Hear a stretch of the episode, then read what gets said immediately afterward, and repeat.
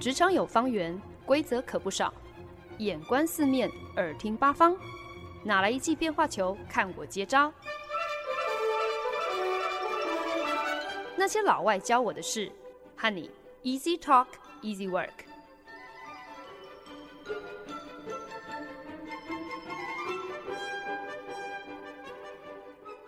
您现在收听的是《那些老外教我的事》，我是节目主持人焕恩。您现在收听的是好家庭联播网台中古典九七点七、台北 Bravo 九一点三为您带来的节目《那些老外教我的事》，我是焕恩。大学的时候呢，我因为参加了一个志工服务的营队，认识了一堆跟我年龄相仿的美国人朋友。那其中有一个跟我特别要好的女生，因为我们身高差不多，所以我们就会开玩笑的用我的双胞胎 My Twin 来当做是彼此的昵称。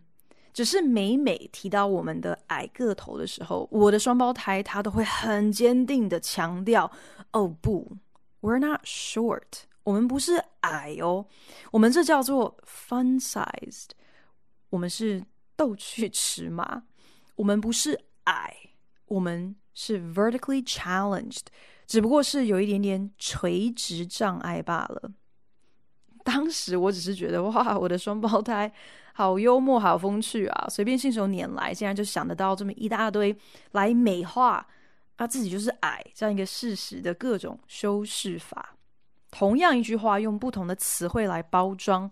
有的时候是一种幽默，更多时候呢，可能是一种礼貌。但是当你手段够高明的时候，哇，那就是一门艺术了。有没有听过骂人不带脏字，是不是艺术嘛？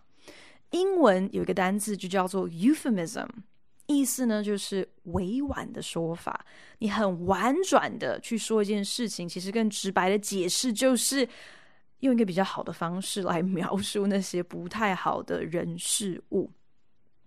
比方说，今天公司如果要开除职员的时候，真的很少会像那些美国实境秀一样，主管拍桌当面对着手下大骂说。“You are fired。这年头比较没有那么戏剧化，比较常见的说法多半是 Your role has been made redundant。用一个非常委婉，甚至是有点机械式的方式来解释说，基于管理阶层需要来重整人事资源，所以呢，你的职务已经被归结为冗余，再也不需要你的服务了。或者是一个比比较相对比较亲民的一个说法，就是 "We're letting you go, you've been let go"，讲的好像一副公司只是把你放生，只是 let you go，让你走，好像这是一个多大的恩惠一样哦。认真说起来，我觉得中文其实更加擅长用美丽的词汇来包装可怕的事实。毕竟中国人就是比较保守、比较内敛嘛，文化上也比较喜欢拐弯抹角、拐着弯说话，很多事情只能够意会，实在很难言传。像是什么？像是金屋藏娇，讲出来就是养小三呐、啊。诶，为什么还要特别用“娇”这么一个文雅的字去形容一个摆明就是要破坏别人家庭的第三者？这也太厚道了吧！不然像是屋漏偏逢连夜雨，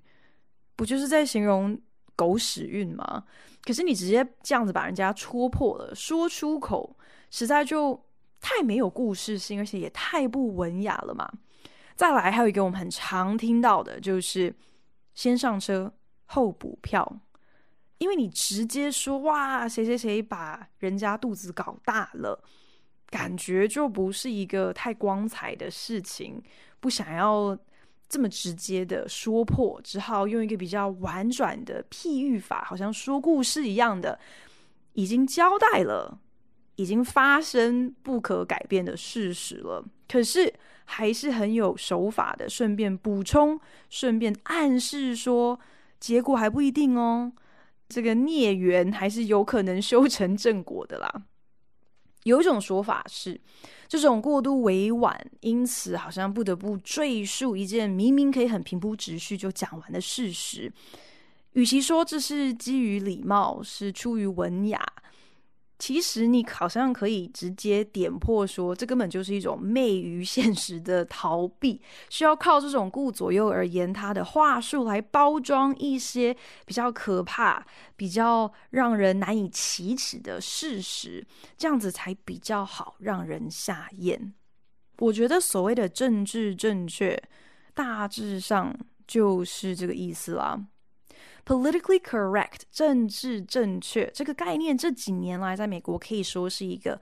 非常可怕的地雷区。而且一旦被抛出来，当你说“哎，你这个人，你未免太 PC 了，你太 politically correct 了”，或者是“哇，你刚刚讲的这番话非常的政治不正确哦”，这些基本上都是引战的言论，是可能会有很严重的后果的。Politically correct，它真正的意涵其实随着时空背景的更迭，随着不同人的使用，它的定义一直不断的在改变。曾几何时，politically correct，它真的就只是字面上的意思嘛？就是政治人物他们讲的话，他们所提出来的政策，从政治考量来说是 politically correct，是明智的一个判断。但是这几年上来，politically correct 却开始有了非常负面的意思。有些人甚至一口咬定，political correctness 正是美国当今最大的一个威胁，还认定说这就是限制言论自由的祸根。本周在没道理的美利坚就要来跟大家聊聊美国人口中所谓的 politically correct 政治正确。到底是什么意思？为什么可以有这么多的解读？又是怎么样子影响了一般大众？现在到底能说什么，不能够说什么？是不是真的有严重到等于是将美国推入了二十一世纪的文字狱？大家应该都有听过一个说法，那就是美国哇，真的是一个文化大熔炉啊，是一个 melting pot。用这样的一个譬喻来形容美国族群的多元性。美国自建国以来就是一个由移民组成的国家，所谓的美国人的样貌其实也不断的在改变嘛。其实跟台湾也有点像，台湾现在不是也开始有新住民，这个道理是一样的，只是大家可能没有听说过。文化大熔炉这个说法已经是政治不正确的形容了。为什么呢？原来有人认为文化大熔炉有把人家同化，甚至是去民族性这样的一个意涵。好像今天你加入了美国这个大家族之后，因为你必须要入境随俗，然后久而久之你就忘记了自己的。文化，你就失去了本来的民族独特性，也因此，今天如果你想要形容美国多元种族这样的一个社会，最政治正确的说法应该是说：哇，美国真像是一大碗总会沙拉啊，a salad bowl。因为沙拉里面不管你放再多的东西，管你是加了生菜啦、红萝卜啦、番茄啦、水煮蛋啊、培根碎片啊，还是玉米粒啊，这些东西。不管有多少不同的配料，不管你怎么样子搅拌，它们都能够相辅相成，让这碗沙拉更好吃的同时，却丝毫不会失去单一个体它们独立独特存在的这样的一个事实。也因此呢，很多人就觉得这更准确地描绘出来美国种族多元性的样貌。但你今天如果没有硬要来说文解字来挑剔 melting pot 这样的一个譬喻，来批评说，哇，这个形容词根本就是在影射要把所有人都融合同化成单一群体。我觉得大部分的人根本就不会这样子想嘛。我认为用字精准是一回事，可是明明就只是自己过度去解读，就认定说好像所有人都跟你一样敏感。而来纠正别人，好像应该说什么，不应该说什么，这就变成了政治正确最让人头大的地方。美国总统 Lyndon Johnson 林登·詹森，他就是在接续了呃甘乃迪，甘乃迪被刺杀之后，就由 Johnson 入主白宫。那他最重要的一个政绩呢，就是在一九六四年签订了具有划时代意义的 Civil Rights Act 民权法案，明文将基于种族、肤色、性别、宗教还有祖籍等等的歧视视为是违法的行为。Johnson 总统当年曾经在公开演说当中就表示啦，自己推动的这个政策还有法案，不是基于他们是否政治正确。而是他们是否是对的事情。当时 Johnson 总统他发言当中，这个 politically correct 政治正确的使用，很明确的就是在形容政治考量上的英明。只是快转到二零一五年，川普在竞选总统的时候，曾经在很多的公开场合，包括是他的公开辩论，还有自己的各大造势活动上，很多次都表示，美国有一个很大的问题，那就是政治正确。他自己也很长被很多人挑战，被很多人质疑，觉得他讲话不政治正确，但他直言不讳就说了，他才没有那个美国时间搞什么政治正确，老是确保所有的东西都政治正确，美国人。当然也没有那样的美国时间去在乎政治正不正确。川普的大放厥词，当然让很多政治圈、宗教圈各大圈圈、各大领域的领袖都一片哗然，因为在川普的眼里，政治正确不过就是那些特别玻璃心、对文字太过敏感的人，他们武断。定义的一套限制，然后转过头来要把这个框架套用在所有的人身上，对政治正确如此负面的一个解读，多少也开始逼着大家来思考：公开论述是不是确实需要有一些底线？那这个底线又应该要画在哪里？又是谁说了算呢？在一个理想化的文明社会当中，我们跟别人互动的过程其实是存在着一个默契的，就是我们不见得需要跟每一个人都变成好朋友嘛，但是基本的尊重总是要有，不要随便口出恶言。但是问题就来啦，当这个默契不再是社会当中每一个人都有的一个共识，而且当我们对于怎么样子，叫做不尊重，怎么样子才算是口出恶言？都开始有不同的理解，不一样的界定的时候，那又该怎么办呢？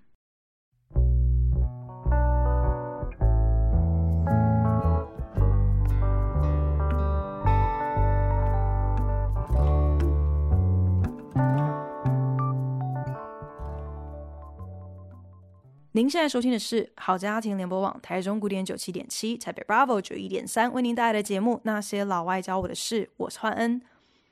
我在网络上找到了一个叫做 Diversity Style Guide 多元指南的网站。这个网站呢，从 A 到 Z 载明了有一整个清单，总共涵盖超过七百多个跟种族、移民、性别、性向、身障、地域性。等等等相关的词汇，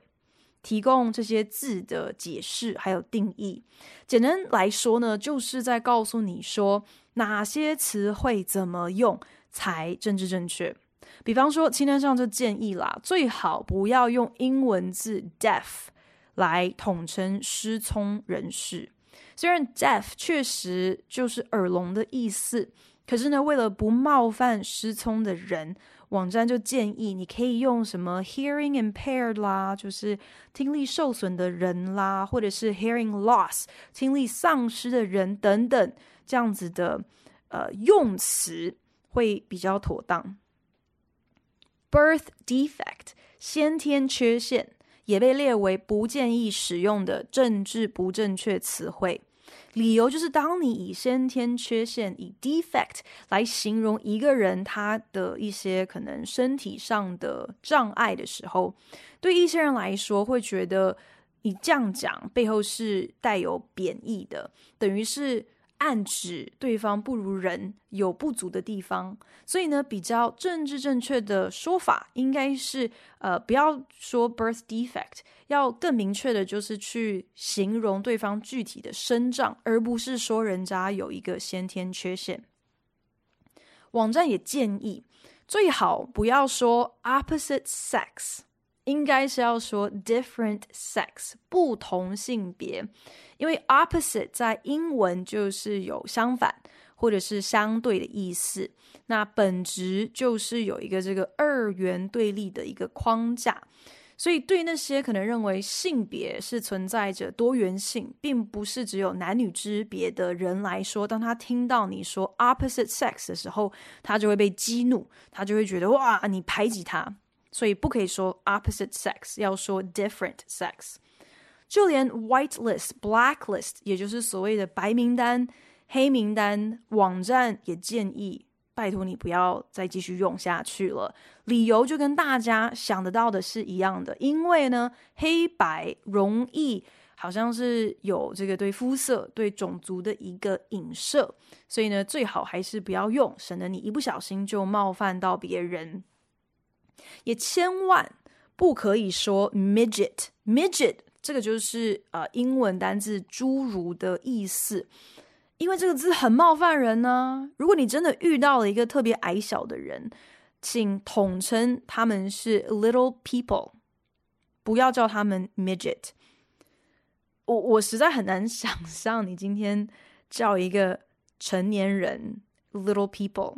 嗨，你这个小小的人，这到底是哪里比较尊重别人了？连已经很婉转的 senior citizen 也都最好不要用了。老外其实对于增寿或者是衰老这件事情也是很敏感的，就像我们中文会说熟龄啊，或者是银发族啊，就是不愿意直接说人家是老人。英文也刻意用 senior citizen，等于就是。呃，资深公民来统称年纪大的长辈，可是根据这个 Diversity Style Guide 这个网站，现在连 Senior Citizen 最好都不要用，都可能会冒犯到人了。现在建议我们要把老人家改称是 Older Adults，比较年长的成人，这样才是最恰当的。负责编辑这个网站的作者，他就表示啦，这个网站它并不是为了什么政治正不正确而存在的，他甚至鼓励大家不要想什么政治正确不正确，应该要换个角度来思考，这些词汇是所谓的 inclusive language，就是帮助你可以更兼容的一些用语。你就想说，为什么要用兼容的用语呢？那就是为了要导正。过去的一些行之很多年的这些不公义，而且要来修复人跟人之间一些受损的关系。我自己就在想哦，是不是很多其实看起来好像两极的事情，往往不过就是一线之隔。文字狱和所谓的 inclusive language，所谓的兼容用语，是不是其实根本就是一体两面的东西啊？为了能够更兼容，因此必须要先设限。这个说法听起来好像很矛盾呢。可是乍听之下，相互矛盾的概念，并不就代表说它完全不正确，或是完全没有道理嘛？或者是说毫无先例？好像我们对于什么叫自由这个界定也是一样的。自由难道真的就是随心所欲，你想干嘛就干嘛吗？我不太记得我在节目当中有没有分享过，就是不久之前我听说了嫂嫂跟侄子之间有这样的一段对话。侄子说自己在外公家的时候可以看一整天的电视都没有关系。嫂嫂听完了就说啊，这样啊，那那你在家也会想要看电视看一整天吗？才五岁大的侄子竟然毫不考虑的就说他不想要。我也不知道嫂嫂是想要试探他儿子还是怎样哦。可是他就接着说啦：“你确定吗？没有关系啊，妈妈可以给你自由啊。”然后嫂嫂就三番两次的，好像就是很想要强力推销这个自由的概念哦。结果侄子听着听着，竟然就哇就大哭起来了，因为在他听来，妈妈一直劝说他，其实可以想干嘛就干嘛，这才不是自由嘞！这是妈妈不想要他了，不想管他了。即使只有五岁，侄子却明白，没有节制的看电视只会把自己的眼睛弄坏，因为毫无规范，没有任何管束，这才不叫自由。到头来，这只会伤害自己。所以，是不是想说什么就说什么，这才叫做真正的言论自由？可是，如果在你想说什么就说什么的时候，到头来却伤害了别人，那这样还算是值得去争取的一个自由吗？又如果今天为了顾及他人的感受，你就开始很担心自己会不会随口一句话，都会引起公愤，都会成为众矢之的，所以你就不得不时时自我审查，然后开始过度放大每一个字、每一个词汇它的意思，到最后干脆什么都不要说了，因为这样子才能够明哲保身。说话确实是一门艺术，没错啊。可是从什么时候开始，竟然变得如此让人胆战心惊。前阵子，Kanye West，也就是现在已经改名叫做 Ye 的美国饶舌天王，他在推特上莫名其妙的发表了一番反犹太人的言论。这起失言风波闹得之大，让他丢了爱迪达球鞋的联名合作案。爱迪达也宣布即刻就停止销售生产跟 Ye 合作的所有产品。富比是粗估，艾迪达跟 Ye 解约，直接让 Kanye West 的身价掉了十五亿美金，让他的资产瞬间大缩水。不久之后，NBA 布鲁克林篮网队的球星 Kyrie Irving，他也在推特上分享了一部反犹太人的纪录片。引发很大的争议，众人也是群起挞伐。尔文在记者会上却不觉得自己在散播任何反犹太人的资讯。之后，球队就做出了禁赛等等一系列的处分，他终于才发布了声明稿，致上歉意。可是，一波未平，一波又起，堪称是美国 stand-up comedy 单口相声喜剧泰斗的 Dave Chappelle，在前几个礼拜获邀担任了美国知名深夜节目 Saturday Night Live 周六夜现场的客座主持人。那按照惯例呢，节目主持人都需要来一段开场的独白。如果今天 Saturday Night Live 邀请的是演员啦，或者是歌星来担任这个客座主持人的话，这一段搞笑独白当然都是由节目的编剧团队捉刀。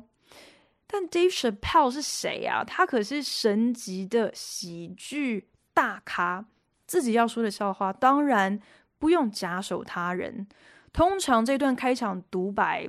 大概就是五到七分钟。可是 Dave Chappelle 却完成了一个长达十五分钟的段子，内容非常大胆，而且非常跟得上时事的，就是以 Kanye West 还有 Kyrie Irving 的试验风波，以及对犹太人的一些刻板印象作为主要的一些笑梗。节目播出之后，网络上又是一片哗然，众人群起挞伐，觉得 Dave Chappelle。你根本就只是在助长那些对犹太人偏颇不正确的认知，还有阴谋论。你怎么可以如此没有底线？或许 Dave Chappelle 早就已经料到了，他的表演肯定会引发争论，所以呢，在他的独白开场跟结尾，他都做了一个我觉得真的是很精心、非常聪明的一个设计。独白一开始的时候呢，Dave Chappelle 就从他的外套口袋里头掏出一张白纸，表示他特别准备了一个简短的声明，然后就开始朗读了：“我谴责所有仇视犹太人的言行举止，我跟我的犹太人朋友们是站在同一阵线的。”一边把声明稿收回口袋里，Dave Chappelle 一边面不改色的对着观众说：“就是要这样，Kanye。”才能够替自己争取到一点时间。Dave Chappelle 最后在独白的尾声，近乎是真情告白的说：“It shouldn't be this scary to talk. about anything。要谈论任何事情，不应该是这么可怕的，因为这年头说错话的代价可能高达十五亿美金呢。我一直以来其实都很喜欢 Dave Chappelle 的喜剧，觉得他真的是一个非常厉害、观察入微，而且一针见血的说书人兼社会评论家。虽然这几年来他在 Netflix 上的喜剧特辑始终争议不断哦，他老被人家抨击，他为什么这么喜欢开变性人的玩笑？觉得这已经是近乎是仇视言论了。他去年在 Netflix 上档的喜剧特辑，甚至一度引发 Netflix 内部员工决定罢工抗议。我我自己是觉得，以 stand up comedy 以单口相声这样子一个喜剧框架作为前提的任何论述，本来就应该要有另外一套游戏规则跟。我们平常一般在讲话的时候，应该是适用一些不太相同的法则，因为真正上层的笑话不是恶意的人身攻击，而是啊、给予观众一些意想不到的生活反思，帮助我们可以观察到其他人都有共同经历，可是却不见得注意过的一些。细节一些连结，而且呢，厉害的笑匠他们可以一语道破那些我们一直以来误以为好像只有我们一个人偷偷在心里这么想，可是其实真的是所有人都偷偷这么想的那些念头。要能够做到这样的一个境界，你势必需要运用一些呃快捷套路，一些英文所谓的 trope，可能是对种族、对于性别的一些刻板印象。因为真正好笑的笑话，往往是那些能够颠覆我们既定想法的笑梗。正因如此，虽然不是说好像喜剧表演者他们因此就可以无限上纲，可以口无遮拦，可是是不是能够一而再、再而三写出不只是令人发笑，甚至是可以令人思考的深度笑话、高级笑话？我觉得很重要的一个关键是。是不是能够跟观众有一个默契，彼此之间能够明白玩笑话、开玩笑这个意思，就是你不要想太多，也不要往心里去。当然，选择拿什么样子的题材开什么样子的玩笑，这当然是会有水准高低之分的。但是我默默就觉得，在美国这个太过政治正确的社会，当所有人不分种族、肤色、性别、性向、宗教、社会阶层。无差别的，都可能会成为单口相声 （stand-up comedian） 他们笑话的素材，他们嘲讽的对象，他们锁定的目标。哇，我觉得这应该也算得上是一种很另类的人人平等吧。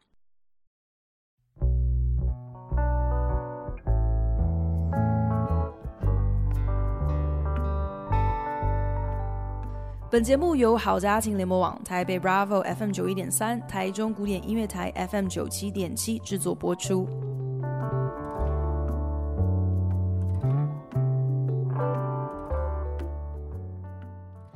多年前，当我们办公室还有一个小烤箱的时候，我曾经吆喝同组的同事，大家一起自己准备一些材料，然后我们一起到公司来现烤披萨。那我负责去超市买了披萨的饼皮，然后当天我们的员工餐厅还有卖这个番茄浓汤，所以拿来当成披萨的这个浓缩番茄酱刚刚好。那个时候我们的计量总监他是一位印度人，他非常用心的准备了一盒一盒炒好的洋葱，还有炒蘑菇，然后我们就开始组装这个披萨的时候，计量总监忽然蹦出了一句话。看吧，果然还是得把配料外包给印度人吧。当下我们整组人是全部笑翻天，如此政治不正确的笑话，真的也只能够让他这位印度人本身才够资格说，才可以来开这样的一个玩笑，说美国人真的就是很喜欢外包什么电话客服啦，各种劳力活啊。呃，给印度人这样子的一个笑话。前不久，我跟同事搭乘火车出差，事后呢，有位同行的同事他就笑说：“我跟我们一位日本混血的创意总监在车上根本都是睡得东倒西歪。我听到之后就大声喊冤，说我很清楚记得那一趟行程哦，我在火车上跟坐我旁边的同事前后聊了一个半小时，转乘计程车的时候也根本没有合眼哦，所以我很清楚知道我完全没有睡觉。那位同事就说：“哎，你话不要说太早哦，我手上可是握有照片作为证据的。”我就冷笑说：“我很肯定，我真的没有睡。”然后我接着就说了。你不要因为我们眼睛小就以为我们在睡觉，好不好？大家听到又是一阵爆笑。日本创意总监也跟着帮腔说：“啊，对啊，对啊，有没有这么刚好？全车就刚好只有两个亚洲人被指控在偷睡觉。”不过这边要补充说明，就是那位日本的创意总监，他确实是 全程从头睡到尾的。但是如此政治不正确的玩笑话。确实也真的只能够由身为亚洲人的人来说，也只有在这样的情况之下才好笑，或者是说别人才敢笑。美国职场的互动近年来越来越微妙，越来越多地雷。白人主管可能会担心，如果他们太过严厉考核旗下的有色人种的喽啰。就算今天他们是就事论事，搞不好也会被人家指控是种族歧视。黑人工程师如果没有能够如愿升官，心中忍不住就会质疑说：“嗯，这背后是不是其实跟他的肤色、跟他的种族是有一些些的关联的？所以他才被忽略了，他才被跳过了。可是呢，他可能也不愿意提出自己心中这样子的顾虑，因为他也会担心讲出来了会不会被别人认为他这是在打所谓的种族牌。事务所的女性员工虽然很积极的想要能够跻身合伙人之一，可是呢，可能不愿意去接受。公司其他资深干部的提携和指导，因为担心他如果因为这样子而改变了，会不会到最后只不过是验证原来女性的领导风格，在他们的这个公司文化之下，真的就是无用武之地。这些对于政治到底正不正确的顾虑，成为了人跟人之间基本沟通的一大阻碍。大家都口是心非，词不达意，心里想的死不说出来，至终不管对谁都没有任何好处。我有一点天真的觉得，我们是不是其实太过拘泥于单字还有词汇的使用了？很多的字，它们本身其实是中性的啊。所以今天你是不是口出恶言？你是不是在做一个人身攻击？真正的关键应该是要能够来判断对方说这些话背后的意图吧。同样一句话，用不同的口吻、不同的重音说出来，听起来就是不一样的感觉啊。真正的兼容，真正的 inclusiveness，应该是能够真心同理对方。你今天是在什么样子的认知之下，什么样子的情况之下说出这些话来？而不是像是在玩踩地雷一样，想办法跳过或者是杜绝特定的字眼，来呈现一种非常人工、非常表象，却也特别的单薄、脆弱的和睦。特定的人听不得特定的话，在我看来，这只不过是创造出另外一层隔阂嘛。不管是对那些。必须要多花力气想到底可以说什么的人，还是那些直接被认定好像他们只能够听什么的人来说，我觉得这都只是一种排挤，一点都不 inclusive。那些摆明就是白目，就是会重伤、会冒犯别人的话。今天我们不去说，不应该是因为受到文字狱的禁锢。更不应该是因为好像你很担心、很害怕，如果你说错了话，会从此被所有的人讨厌。你不去说，应该是基于一个很根本的认知，那就是你怎么说话，你说什么话，这不只是牵涉到你是不是尊重人家耶，更重要的是，这象征了你是不是自重？与其瞎操心，人家会不会因为你说 midget 而不是 little people，因为你说 senior citizen 而不是说 older adult 而玻璃心碎？我认真觉得，倒不如好好多替自己想一想，因为你的用字遣词是不是精准？你说的话是不是中肯？你的谈吐是否得宜？这些真正反映出来的是你的为人。是你的素养，你的形象，才是最需要被保护、被顾全的吧？我才不相信那些步步为营、说什么话永远都要政治正确的人，真的那么好心，真的心心念念想的永远都是别人的感受。要不是能够借此得到一点好处，比方说能够让自己看起来像是一个很得体、很开明、很细心的好人。谁会愿意说个话还要这么累啊？不过我相信，我这一番见解对一些人来讲，肯定也是政治不太正确的。谢谢您收听今天那些老外教我的事，我是焕恩，我们下礼拜同一时间空中再聊喽，拜。